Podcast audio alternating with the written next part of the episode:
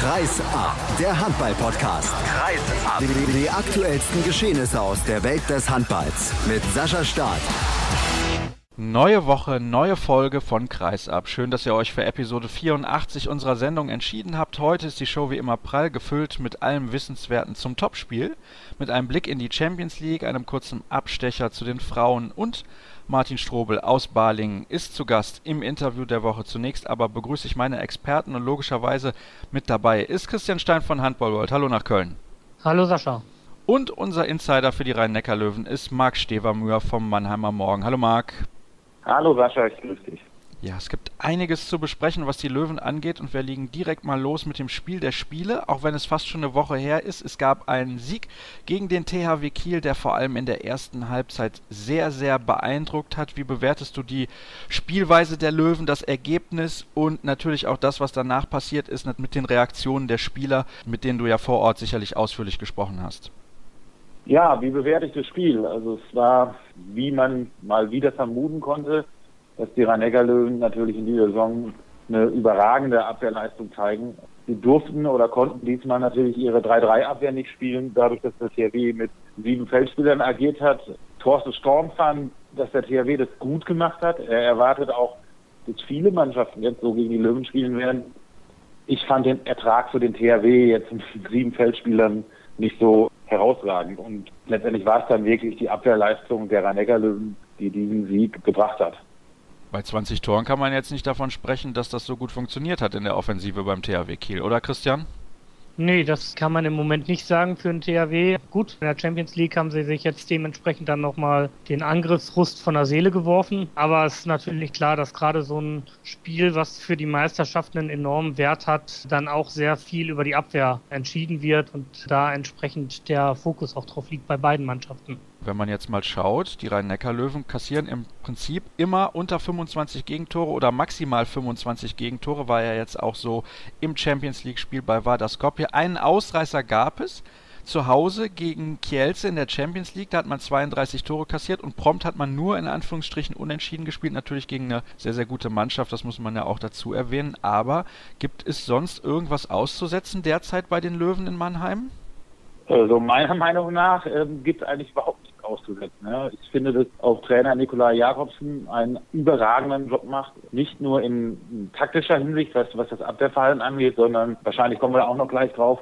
Er hat natürlich auch alles richtig gemacht. Ich war mit in Skopje am Wochenende dort die komplette zweite Formation spielen zu lassen. Ja. Die Löwen haben das immer so kommuniziert, schon in dieser Saison, dass sie sich auf die Bundesliga konzentrieren werden. Und da war es schon erwartungsgemäß jetzt, dass sie in Skopje mit der, ja, ich will nicht B-Formation sagen, aber dass sie dort viele Stammspieler schonen werden, weil das eigentlich wichtige Spiel für die rhein löwen ist am Mittwoch gegen Balingen. Wir wollen aber kurz natürlich noch eingehen auf das Spiel gegen den THW Kiel. Nicht, dass wir das mit zwei, drei Sätzen schon abgehakt hätten. Es gab also diese sehr, sehr offensive 3-3-Deckung, die sie dann gar nicht wirklich spielen konnten, weil der THW Kiel eben sieben Feldspieler dann auf die Platte geschickt hat. Da haben wir jetzt schon drüber gesprochen. Aber in der zweiten Halbzeit kam auf einmal dann Niklas Landin ins Spiel, der in der ersten Halbzeit im Prinzip nichts zu fangen gekriegt hat. Lag aber auch daran, Christian, dass die Rhein-Neckar-Löwen da im Prinzip teilweise durch die Kieler Abwehr durchspaziert sind und sie zu vielen Tempogegenstößen gekommen sind, also zu einfachen Toren. Ja, die einfachen Tore sind natürlich wichtig, gerade auch für eine Mannschaft wie die Rhein-Neckar-Löwen, die dann doch in der Breite noch immer Reserven hat, kadertechnisch. Und von daher ist es natürlich wichtig, möglichst viele einfache Tore letztendlich zu erzielen, bei denen man dann wenig Kraft vergeuden muss. Und genau das ist gegen den THW Kiel am Ende passiert. Niklas Landin, der hat dann in der zweiten Halbzeit, ich habe es gerade schon gesagt, richtig, richtig zugelegt. Hat man da ein bisschen Zittern noch gespürt bei den Rhein-Neckar-Löwen in der Halle selbst, Marc? Es war zwischenzeitlich schon relativ still. Ich habe dann auch hinterher mit den äh, Spielern gesprochen. Kim Ekdal sagte zum Beispiel, er hatte eigentlich voll Bock, zur zweiten Halbzeit rauszugehen und den THW jetzt komplett zu überrollen. Ja, also den Löwen schwebte eigentlich so vor, die hauen wir jetzt mal mit zehn Toren weg. Aber letztendlich, und der hat, Andi Schmid hat es dann so erklärt, sie sind zu sehr in diesem Verwaltungsmodus gefallen. Sie wollten keine Fehler machen und haben dann nicht druckvoll genug gespielt und genau das hilft dann nichts. Ne? Ich meine, du musst halt mit voller Überzeugung gegen den THW spielen. Und Gott sei Dank haben dann aus Löwensicht die, das waren glaube zwei Tore in 14 Minuten. Und dann aber haben sie den Schalter nochmal umlegen können. Aber es war einfach, Andi Schmid sagt, das war so eine, so eine Kopfsache. Wir hatten diese sieben Tore Vorsprung, die wollten wir auf keinen Fall mehr hergeben. Und das hatte man immer im Kopf. Ich meine, das kennt man auch aus Europapokalspielen, Hin- und Rückspiel, wenn man irgendwo gewonnen hat, das Hinspiel, dann versucht man immer nur den Vorsprung zu verteidigen. Das war vom Kopf für die Löwen nicht ganz so einfach offensichtlich.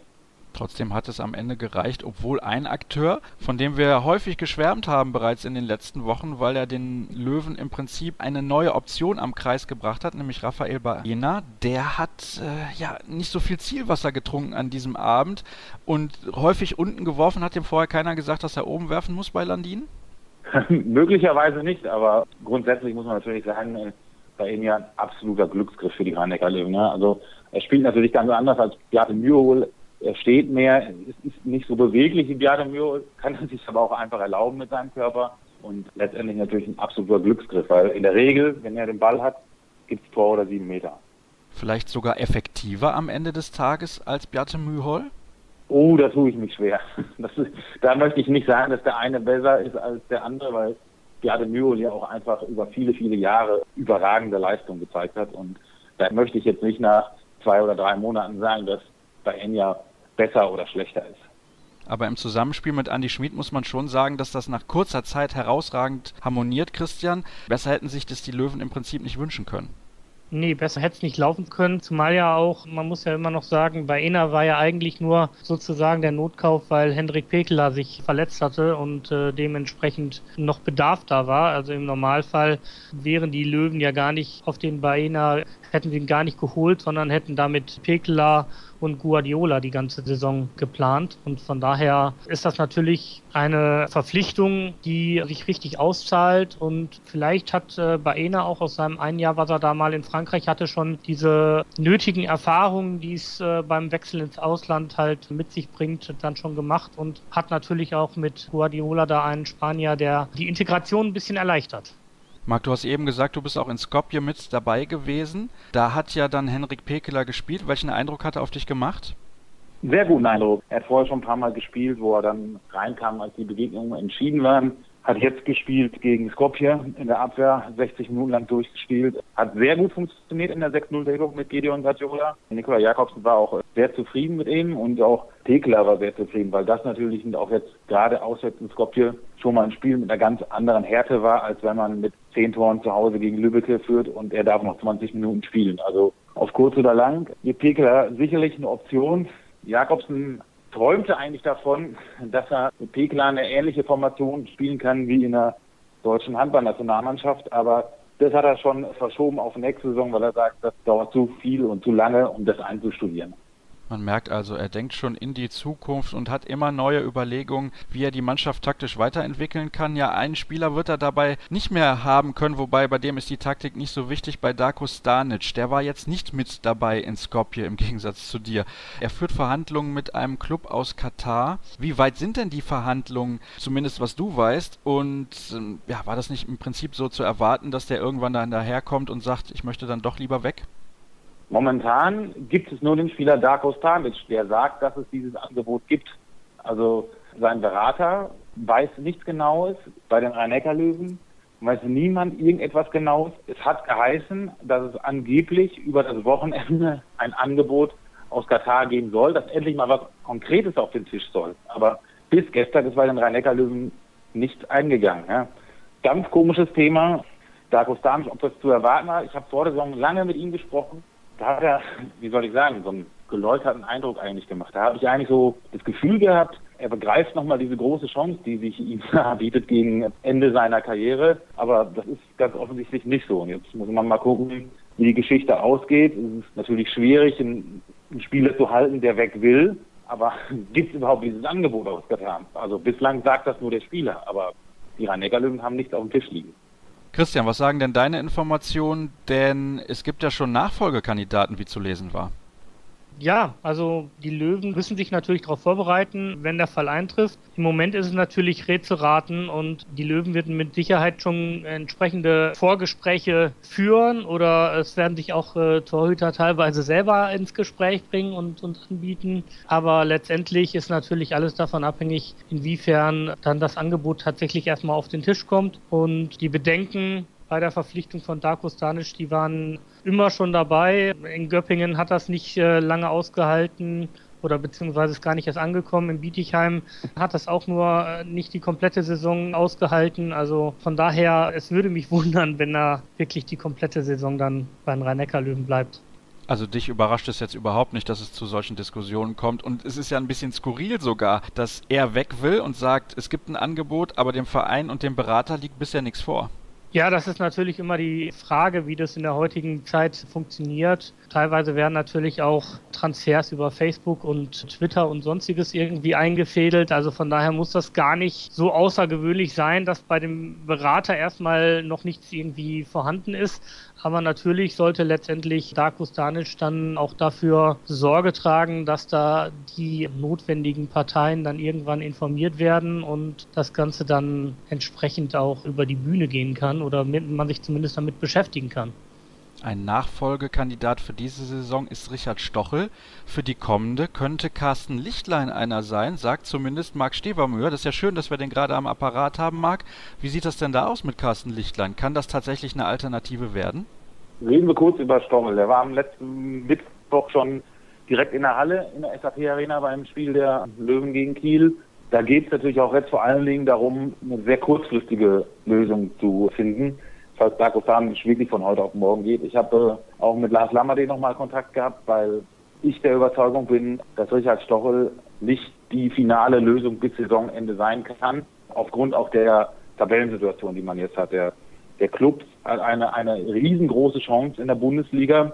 Und der Club hat auch gesehen, wie wichtig es ist, weil Darko Stanic hat gute Spiele gemacht in der Saison. Der Club hat gesehen, wie wichtig es ist, zwei starke Torhüter zu haben. Und da habe ich einfach meine Zweifel bei Richard Stochel. Und Lamade hat mir gestern nochmal gesagt, sie, sie prüfen alles und sie wissen auch, wie wichtig zwei starke Torhüter sind. Und muss man mal abwarten. Also vielleicht gibt es die Lösung, Stochel kommt kurzfristig und möglicherweise kann man ja dann zur Rückrunde jemanden unter Vertrag nehmen, dessen Vertrag sowieso im Sommer ausläuft. Und da käme dann natürlich zwangsläufig Carsten Lichtlein ins Gespräch, dessen Vertrag endet wie ich gelesen habe, hat der Verein eine Option, den Vertrag mit Carsten Lichtlein, also der VfL Gummersbach, bis zum Ende des Jahres zu verlängern um ein Jahr. Mal gucken, wie sich das entwickelt. Ein anderer Spieler wird ja so oder so den Verein auf jeden Fall verlassen, das steht schon fest. Uwe Gensheimer, da haben wir in den letzten Wochen natürlich auch schon drüber gesprochen.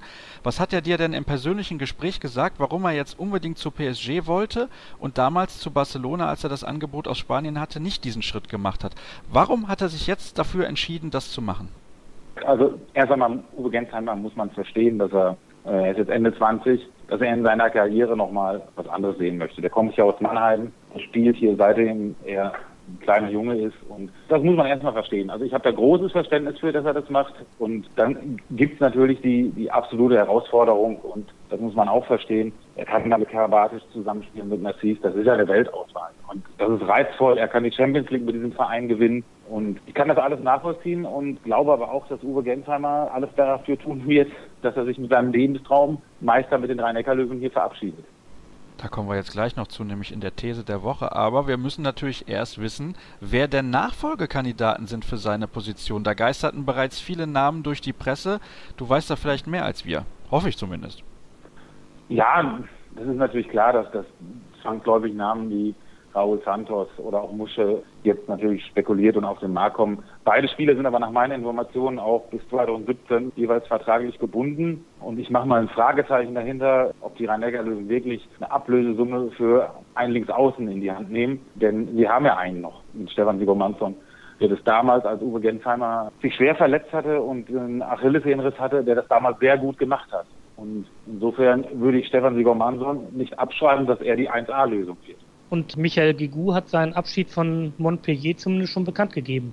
Wäre der eine Option, auch finanziell? Ich meine, ist ein Spieler, der schon ein bisschen älter ist, aber sehr, sehr viel Erfahrung hat, kostet dann keine Ablösesumme, würde sich ja fast anbieten, Marc. Würde sich anbieten, keine Frage. Wie gesagt, bei den rhein neckar wird immer sehr viel momentan noch auf Finanzen geguckt. Man leidet immer noch über der Ära Jesper Nielsen und die vordringlichste Personalie ist, und ich denke, dafür wird auch am ehesten Geld in die Hand genommen, ist die Torwartfrage. Das ist jetzt einfach so. Dann hätten wir, glaube ich, alle Personalien für den Moment geklärt. Wir haben ja schon darüber gesprochen, dass das Spiel in Skopje ein bisschen abgeschenkt wurde. Ich glaube, es ist relativ klar, dass das die richtige Entscheidung gewesen ist, denn der Fokus liegt, du hast es auch schon erwähnt, Marc, auf der Bundesliga und ich möchte jetzt die These der Woche kurz aufstellen. Die verspielte Meisterschaft der Löwen wäre in dieser Saison schmerzhafter als 2014. Was hältst du von dieser Aussage? Würde ich so unterschreiben, weil es man in diesem Jahr mehr denn je selbst in der Hand hat. Ja. 2014 ging es ums Wettschießen, ums Wettballern. Ja. Da hatte man es nicht nur alleine selbst in der Hand und jetzt hat man es einfach selbst in der Hand. Ja. Und der Vorsprung ist wirklich ordentlich, auch wenn natürlich noch sehr, sehr viel passieren kann. Ich denke, wenn Andi Schmiede hier verletzt ist, ist das Thema Meisterschaft auch erledigt. Christian.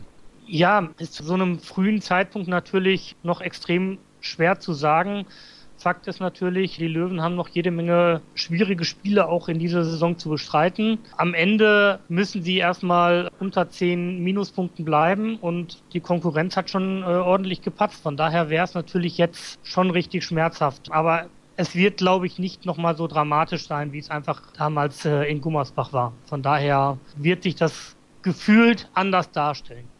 Dann schauen wir mal, was. man muss einfach sehen, wenn ja, ich bitte? kurz unterbrechen darf. Ja, bitte. Flensburg hat fünf Minuspunkte, ohne in Kiel gespielt zu haben und ohne in Mannheim gespielt zu haben. Ne? Also, wenn man die mal als Top-Favoriten sieht, ja, die werden ja nicht bei fünf Minuspunkten bleiben, da bin ich mir relativ sicher. Und der THW Kiel, starkes Spiel gemacht im Plotz, keine Frage. Hat auch ganz schwere Auswärtsspiele schon hinter sich, aber macht momentan auch nicht den Eindruck, dass sie ab jetzt alle Spiele gewinnen werden. Ja? Vielleicht tun sie das doch, aber Stand jetzt habe ich nicht den Eindruck von dieser Mannschaft.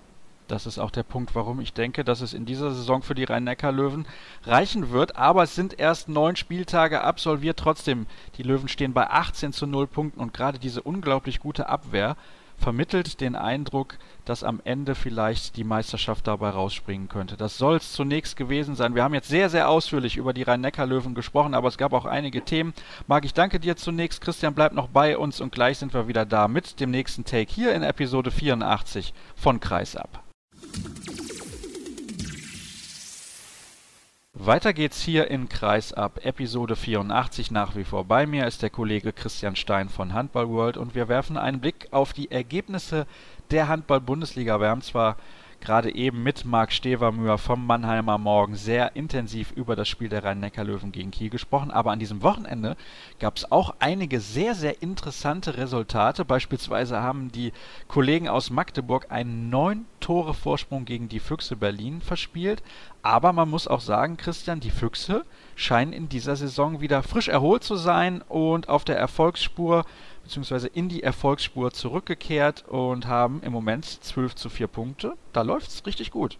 Ja, da kann man nicht meckern bei den Füchsen, zumal man ja auch sagen muss, dass die bislang einzige Niederlage bei der MT Melsungen war, die ja mit Platz 2 jetzt auch nicht so schlecht dasteht. Also von daher machen die Füchse einen richtig guten, guten Eindruck. Ich weiß nicht, ob ihnen in Sachen eingespielt hat, vielleicht dieser Super Globe entgegenkam, aber natürlich, wenn du Mannschaften wie Barcelona und Westbrem schlägst, dann ist das natürlich enorm viel auch fürs Selbstbewusstsein und ja, das scheint sich auszuzahlen, dass man da immer wieder diesen Glauben an sich selber nicht verliert, selbst wenn man mal neun Tore zurückliegt, was ja Bob Hanning zuletzt in der Jugend bei Tusem Essen erlebt hat. Ja, ist schon länger her, dass, glaube ich, eine Mannschaft von Bob Hanning, wo er seine Finger im Spiel hatte, so hoch zurücklag und das ja, Ding das dann noch drehen nicht, konnte. Das, das, Ding noch drehen konnte, würde ich sagen, weil ansonsten Wuppertal, Solingen, Wildstedt, die werden mit Sicherheit auch derartige Erlebnisse gehabt haben, aber die sind da nicht mehr zurückgekommen.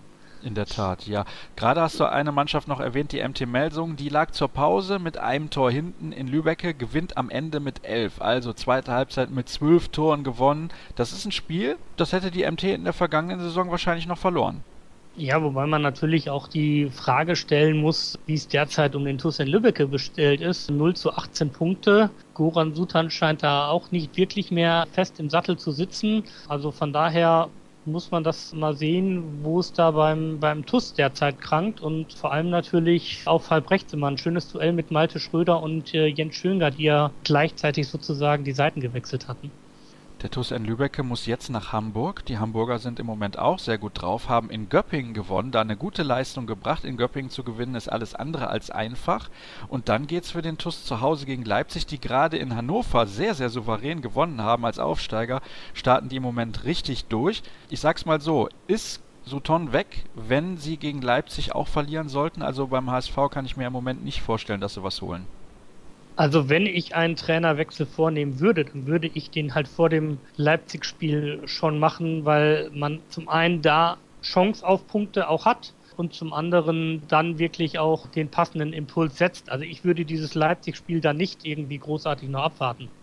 Besser läuft es da beim TBV Lemgo, dem nicht Lokalrivalen, aber der Mannschaft, gegen die man sich ja gerne misst, weil es nicht so weit entfernt ist da in Ostwestfalen. Also Lipperland sagen natürlich jetzt meine Kritiker, ja, ich werde es beim nächsten Mal direkt richtig sagen. Also 26 zu 20 hat der TBV gewonnen, relativ souverän gegen den VfL Gummersbach, der mal so, mal so spielt. Das ist immer ganz, ganz schwierig einzuschätzen da beim VfL aber für den TBV ein wichtiger Sieg, sind auch wieder ein bisschen nach oben geklettert, im Moment auf Platz 13. Ich glaube, das ist teilweise sogar besser, als das die kühnsten Optimisten erwartet hätten, aber es gibt im Abstiegskampf ja immer wieder wichtige Resultate. Zum Beispiel konnte HBW Balingen-Waldstätten mit 35 zu 30 beim Bergischen HC gewinnen. Dazu spreche ich gleich noch intensiver mit Martin Strobel, dem Spielmacher der Balinger, und der THSV Eisenach, der kommt auch nicht so richtig in die Spur. Hat natürlich gegen im Moment sehr starke Wetzlarer zu Hause mit 25 zu 29 verloren und da sei direkt angekündigt, in zwei Wochen ist der Torhüter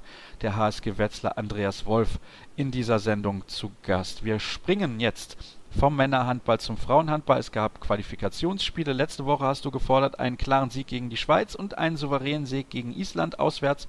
Genau das ist eingetreten. Also kann man doch sehr zufrieden sein. Ja, punktemäßig sollten wir auf jeden Fall zufrieden sein. Ich finde es auch ganz gut, wenn Jakob Westergaard als Trainer sagt, dass man mit der Leistung nicht komplett zufrieden ist. Er sieht da also noch entsprechendes Potenzial nach oben, vor allem in Sachen Angriff. Ist auch offensichtlich, wenn man nur 22 Tore in einer Partie wirft. Abwehr, gute Torfrauen, das ist bekannt, das, äh, das haben wir. Und ja, von daher muss man einfach sagen, mit Blick auf die äh, Qualifikation zur Europameisterschaft sind wir da wirklich auf guten Weg, den zweiten Platz in dieser Gruppe, wo unser Anspruch liegen sollte, auch entsprechend zu holen. Ich denke mal, Frankreich ist noch der Gruppenfavorit, auch wenn die nicht so weit weg sind, wie sie vielleicht manchmal scheinen. Aber das werden harte Spiele werden da im März, April ungefähr. Und vielleicht sind wir bis dahin auch schon so weit äh, gekommen, dass wir dann sagen können, okay, wir können auch Frankreich schlagen.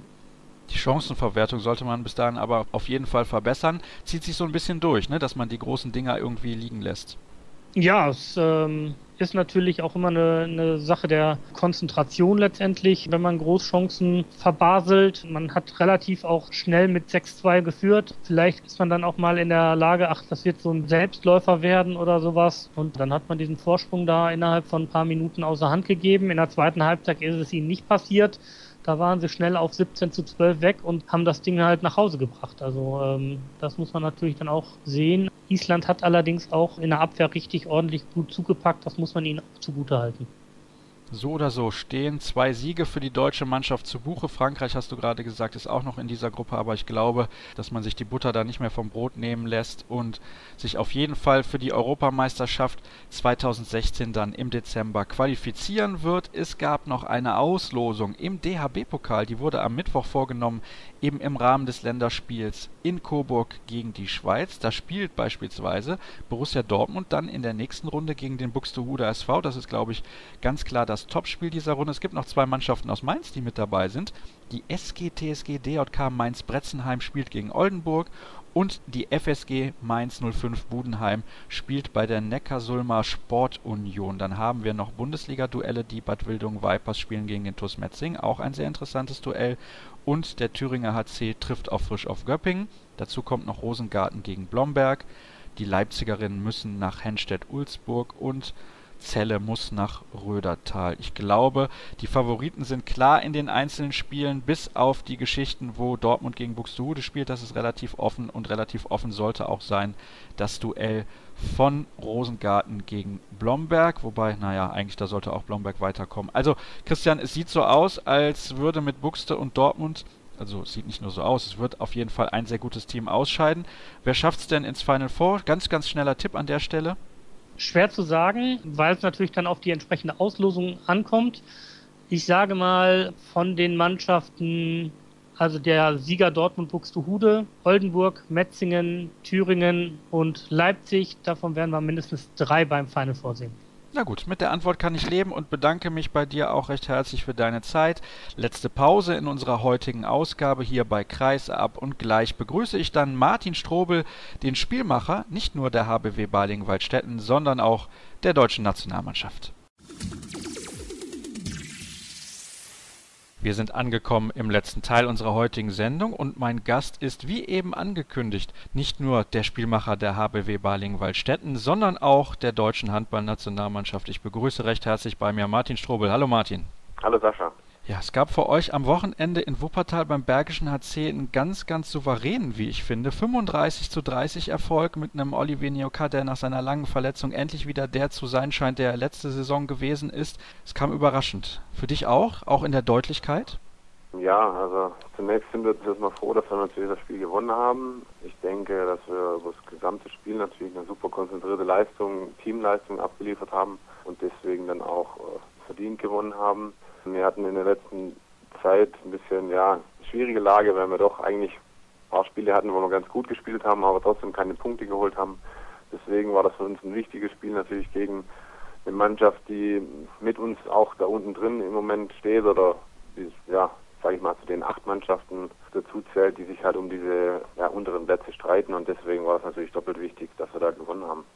Es wird ja immer von Druck gesprochen im Sport. Wie viel Druck hast du denn empfunden vor dem Spiel? Denn du hast es gerade auch gesagt, es ist einer von acht Gegnern, beziehungsweise eine von acht Mannschaften der Bergische AC, ihr gehört da auch dazu, die sich wahrscheinlich so um den Klassenerhalt streiten werden.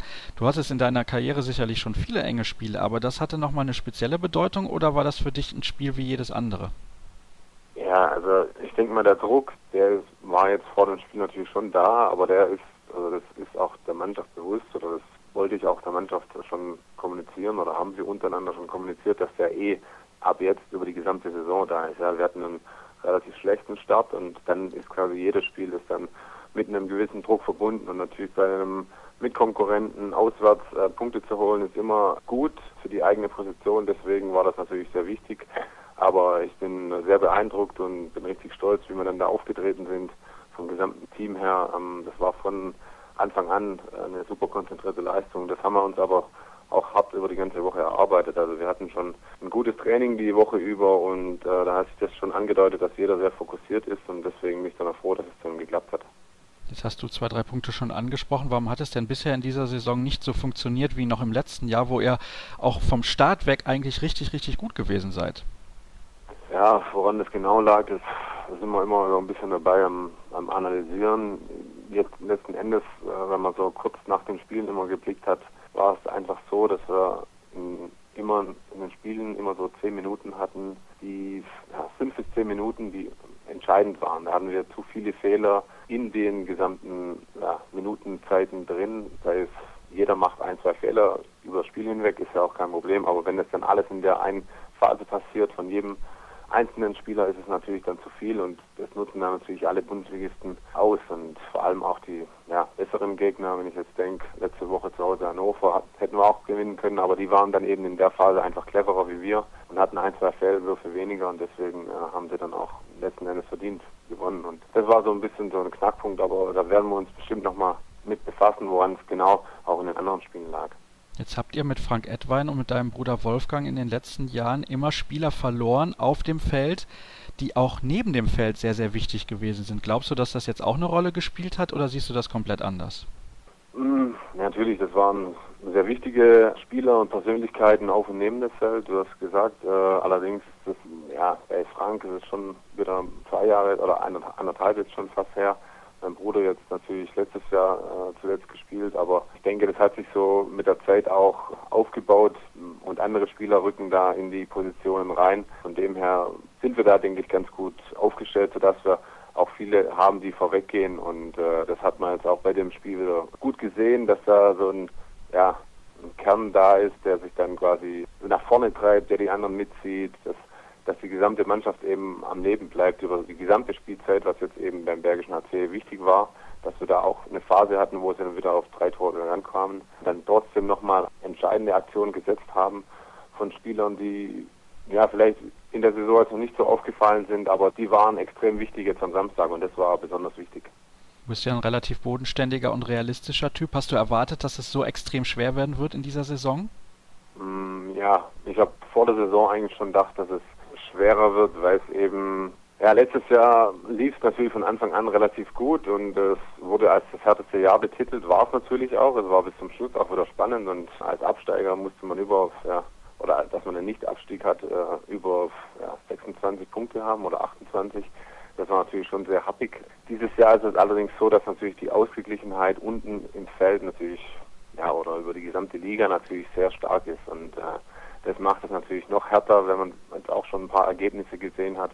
Auch jetzt wieder vom Wochenende, dass Leipzig äh, in Hannover mit sechs Toren gewinnt. Und da sieht man, wie interessant die Liga ist und wie schwer es äh, dieses Jahr wird, äh, sich da zu behaupten. Und deswegen war das schon klar und da müssen wir uns, haben wir, denke ich, jetzt schon einen wichtigen Schritt mit dem Spiel am Samstag gemacht, dass es uns wirklich äh, bewusst wird, dass es jedes Spiel, jede Aktion einfach zählt. Kommen wir mal ein bisschen auf dich persönlich zu sprechen. Du hast fünf Jahre deiner Zeit beim TBV Lemgo verbracht. Wie würdest du denn diese Zeit beschreiben? Welches Fazit ziehst du rückwirkend? Das war eine sehr gute Zeit. A, denke ich, äh, war es damals ein richtiger Schritt. B war es äh, für mich persönlich auch eine Entwicklungsstufe, einfach mal wegzugehen, was Neues zu sehen, mich persönlich weiterzuentwickeln, weg von zu Hause, sich ja um seine eigenen Dinge alle kümmern zu müssen und das war sehr gut und wir hatten ja auch super super Phasen in Lemgo. Es gab auch mal schlechte Phasen. Das ist eben im Sport so und von dem her für meine Erfahrung und für meine eigene persönliche Entwicklung hat mir das denke ich viel gebracht, wo ich viel mitnehmen konnte, auch ja, A für die sportliche Seite, aber auch B für meinen, ja, für meinen persönlichen Lebensweg, denke ich. Da möchte ich an dieser Stelle gerne eine Hörerfrage einbauen, die ich relativ interessant finde, denn immer, wenn ich die spielen sehe, denke ich, da ginge eigentlich ja vielleicht noch ein bisschen mehr, ja? Was würdest du denn gerne haben? Mehr Torgefährlichkeit, besseres Abwehrverhalten oder mehr Muskelkraft? Puh. ähm, ja, schwierig. Am besten von jedem ein bisschen um ein kompletter, also dass du noch kompletter bist, aber ähm, ich sag mal, als kompletter Spieler gehört natürlich dazu, dass du äh, sowohl Angriff als auch Abwehr spielen kannst, da sich Muskelkraft nicht gleichzusetzen ist mit Abwehrspielen. Das ist ja, auch viel von Taktik geprägt und es ist nicht jeder gute Abwehrspieler ein muskelpackter Spieler, deswegen würde ich da vielleicht in der Abwehr nochmal ein bisschen draufpacken können würde ich da eher das bevorzugen. Von der Angriffseffektivität oder von der Torgefälligkeit, denke ich, war jetzt in den letzten zwei, drei Jahren eigentlich schon relativ gut aufgestellt und das sind so eher so die, die Punkte, wo ich jetzt vielleicht ein bisschen mehr Abwehr, ich spiele ja schon Abwehr, aber da könnte noch ein bisschen mehr kommen, um eben noch ein bisschen kompletter zu sein oder über die gesamte Spielzeit einfach besser zu stehen, ja. Jetzt warst du bei der Junioren-EM und WM, glaube ich, bei beiden Turnieren 2006 und 2007 jeweils im All-Star-Team. Korrigiere mich, wenn es falsch ist. Glaubst du, dass du bisher dein Potenzial so ausgeschöpft hast, wie es möglich war? Die Frage kam auch schon mal. Es ist schwierig zu sagen. Klar, das ist jetzt schon wieder eine, ein ganzes Weilchen her.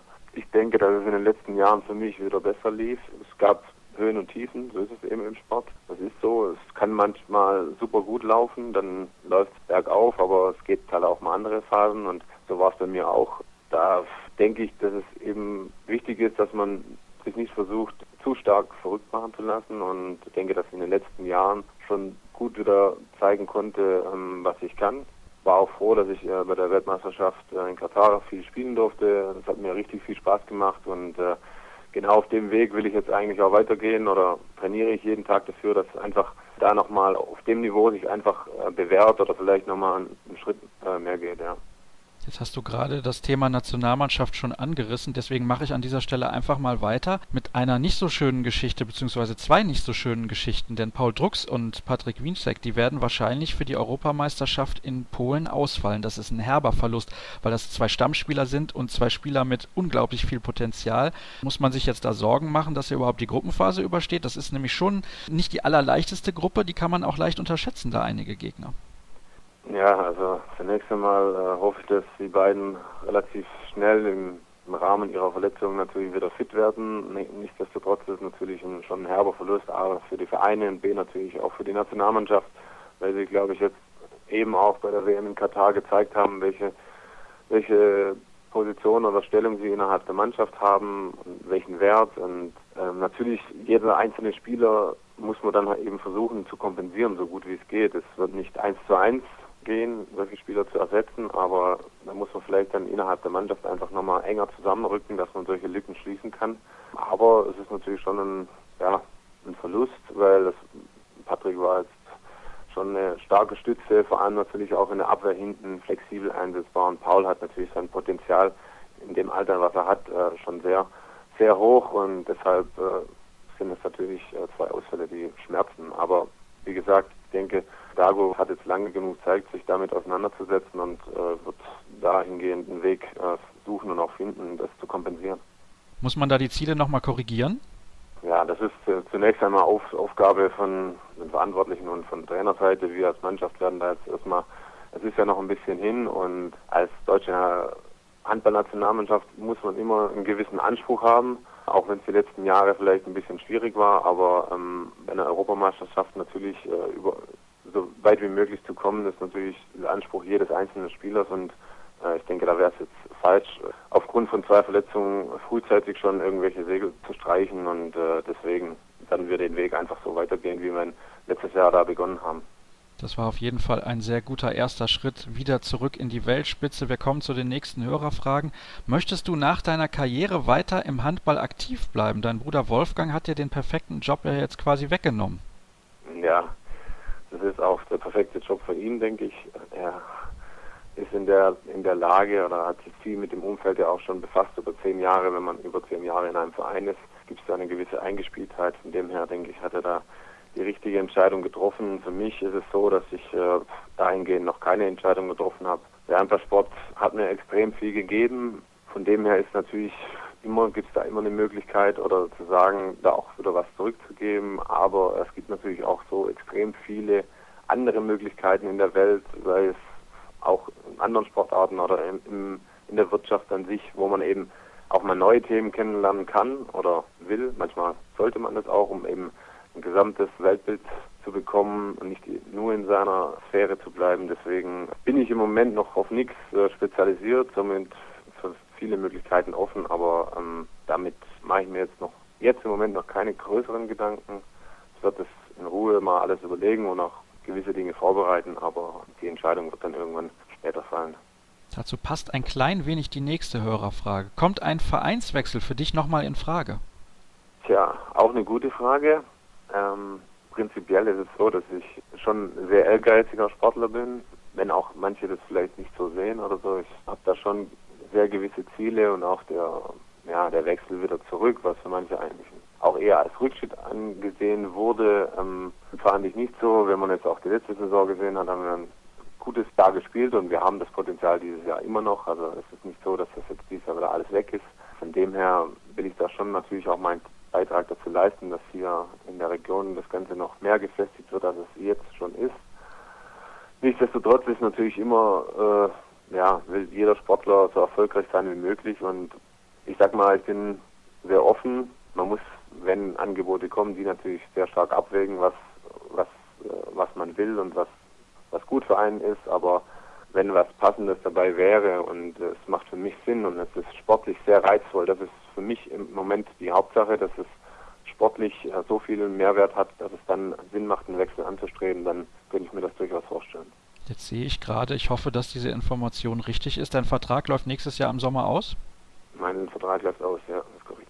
Gibt es denn Gespräche mit dem Verein, ob da eventuell eine Verlängerung anstehen könnte?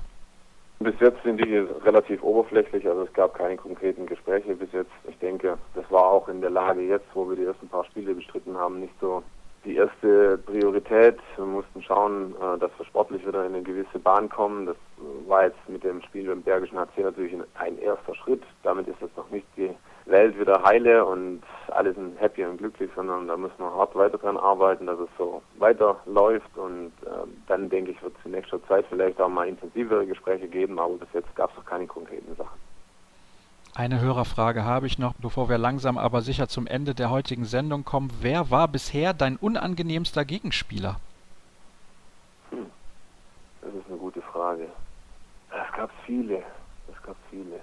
Also ich sag mal, in den letzten paar Jahren war es ja so, dass es so diese klassischen Abwehrspieler an sich, wie es noch vor sagen wir, fünf, sechs, sechs Jahren der Fall war, gar nicht mehr gibt. Ich war schon relativ froh, muss ich sagen, als ich in Lemgo dann mit Daniel Kubisch zusammen in der Mannschaft gespielt habe, weil da, als wir am Anfang vor allem für mich dann auch Neuland war, äh, oder was heißt Neuland, die ersten zwei Jahre in der Bundesliga gegen Nordrhein gespielt haben, war das schon, schon sehr hart, was dagegen eingekommen ist. Und deswegen war ich dann mit meinem Wechsel nach Lemgo, war ich dann froh, als dann Daniel Kubisch neben mir stand und nicht mehr vor mir. Von dem her, trotzdem war es natürlich in den, in den wöchentlichen Trainingseinheiten immer so, dass es äh, das ein oder andere Mal natürlich immer noch hart zur Sache ging, aber auf dem Feld war er dann doch nochmal ein anderer wie im Training. Deswegen würde ich ihn jetzt mal nennen. Hart wird's auch am Mittwoch gegen die Rhein-Neckar-Löwen. Was erwartest du von dem Spiel? Ich habe nach der Partie beim BAC kurz mit Christoph Teuerkauf gesprochen. Dem habe ich gesagt, ja, die Löwen, die sind jetzt in der Krise, haben in Skopje verloren. Da hat er nur gelacht. Was ist drin in dieser Partie gegen derzeit vielleicht die beste Mannschaft in Europa? Ja, also da muss man realistisch sein. Sie haben, sie spielen bis jetzt ein eine Top-Runde, außer die Niederlage in Skopje, wobei da auch, äh, wie ich jetzt gesehen und ge gelesen habe, schon ja, ein bisschen geschont wurde, weil sie natürlich mit ihrem Kader schon ein hartes Pensum jetzt die letzten paar Wochen absolvieren mussten. Aber ich denke, wir können mit Selbstvertrauen in das Spiel gehen, weil wir jetzt auch gesehen haben, wir können auswärts gut konzentriert spielen und das einfach auch mitnehmen für unser Heimspiel jetzt gegen gute Mannschaften zu Hause muss unser Anspruch sein, dass wir gegen jeden Gegner eine Chance haben wollen und eben alles versuchen, um solche Spiele vielleicht auch zu gewinnen. Deswegen gehen wir da mit super Engagement natürlich rein, aber wir sind natürlich realistisch genug, dass die Rhein-Neckar-Löwen natürlich eine Top-Mannschaft sind und jederzeit ein super Handball spielen können und natürlich von den Einzelspielern her auch ganz anders aufgestellt sind wie wir. Wir können solche Spiele nur gewinnen, wenn jeder von uns mit der gesamten Teamleistung über sich hinauswächst und deswegen muss man da einen perfekten Tag erwischen. Vielleicht klappt es ja. Also wenn ihr die Leistung vom Wochenende wiederholen könnt, dann habt ihr auf jeden Fall Chancen für eine Überraschung zu sorgen. Da muss natürlich einiges zusammenkommen, wie du gerade gesagt hast. Ich wünsche natürlich so oder so viel Erfolg, nicht nur für das Spiel, sondern auch für den weiteren Verlauf der Saison und bedanke mich recht herzlich bei dir für deine Zeit. Jetzt gibt es noch zum Abschluss die Quizfrage der Vorwoche, die ich auflösen möchte. Wie heißt der Torwarttrainer des SC DHFK Leipzig? Das ist Wieland Schmidt und es gibt natürlich auch eine aktuelle Quizfrage. Welche Titel konnte Martin Martin Strobel in seiner Karriere als Profi bisher mit seinen Teams feiern. Ansonsten an dieser Stelle wie immer der Hinweis auf unsere Social-Media-Kanäle facebook.com slash kreisab, bei Twitter at kreisab.de oder auf unserer Internetseite kreisab.de. Da findet ihr alle Informationen. Wir sind durch für heute. Ich sage danke fürs Zuhören und bis nächste Woche.